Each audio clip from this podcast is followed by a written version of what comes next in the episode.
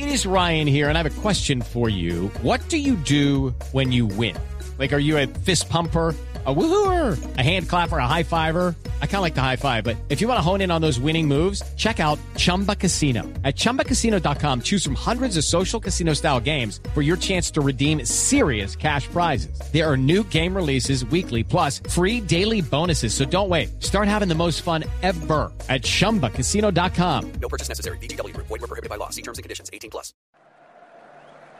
El partido Colombia-Venezuela, conocido también como el Clásico de la Frontera, se disputó por primera vez en 1938, en un enfrentamiento por la cuarta edición de los Juegos Centroamericanos y del Caribe en Panamá. La rivalidad entre la selección tricolor y la Vinotinto por eliminatorias rumbo a las citas mundialistas cuenta con una estadística favorable para el país cafetero.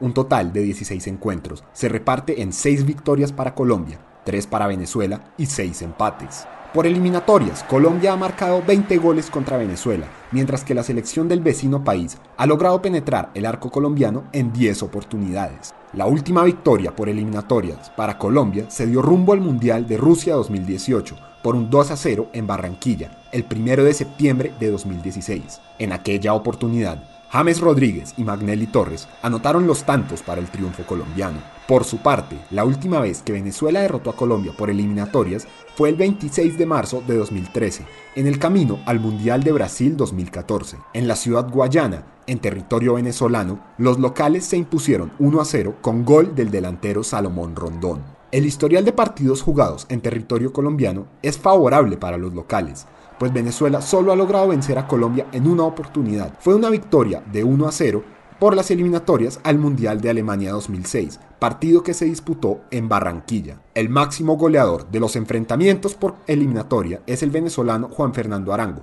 con tres goles bajo su cinturón. Y como dato curioso, el estadio más utilizado para este enfrentamiento ha sido el Nemesio Camacho El Campín de Bogotá, albergando el partido en siete oportunidades.